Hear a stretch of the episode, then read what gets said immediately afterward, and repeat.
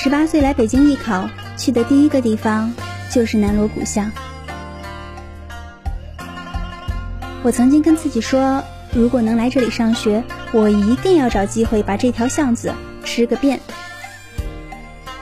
多年后的今天，巷子里要一份老北京爆肚，撒上辣椒油和葱花；去那家总是排队的店，要一份脆皮烤鸭卷饼。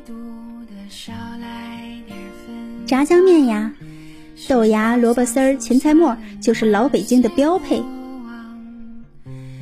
其实老北京的这些小吃吃过很多次了，可就在这个下午，我还是特别开心。